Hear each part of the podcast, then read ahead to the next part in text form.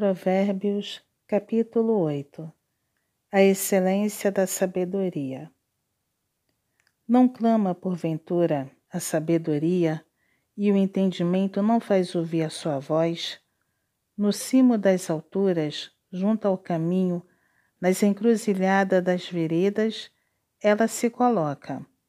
Junto às portas, à entrada da cidade, à entrada das portas, está gritando a vós outros, ó homens, clamo, e a minha voz se dirige aos filhos dos homens. Entendei, ó simples, a prudência, e vós, nécios, entendei a sabedoria. Ouvi, pois falarei coisas excelentes. Os meus lábios proferirão coisas retas, porque a minha boca proclamará a verdade os meus lábios abominam a impiedade. São justas todas as palavras da minha boca. Não há nelas nenhuma coisa torta, nem perversa. Todas são retas para quem as entende, e justas para os que acham o conhecimento.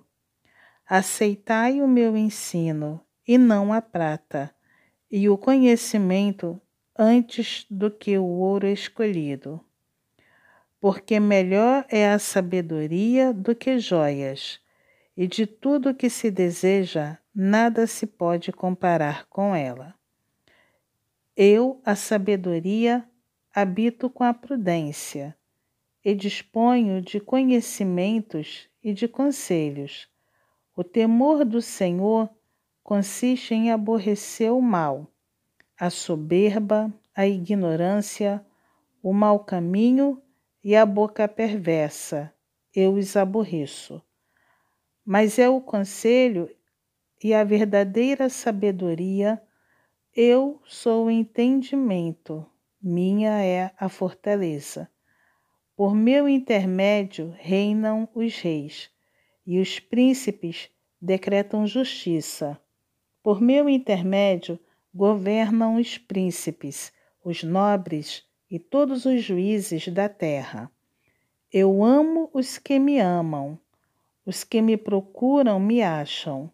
Riquezas e honra estão comigo, bens duráveis e justiça. Melhor é o meu fruto do que o ouro, do que o ouro refinado, e o meu rendimento melhor do que a prata escolhida. Ando pelo caminho da justiça, no meio das veredas do juízo, para dotar de bens os que me amam e lhes encher os tesouros. A eternidade da sabedoria. O Senhor me possuía no início de sua obra antes de suas obras mais antigas. Desde a eternidade fui estabelecida. Desde o princípio, antes do começo da terra.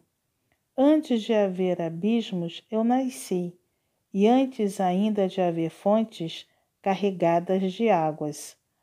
Antes que os montes fossem firmados, antes de haver outeiros, eu nasci Ainda ele não tinha feito a terra, nem as amplidões, nem sequer o princípio do pó do mundo.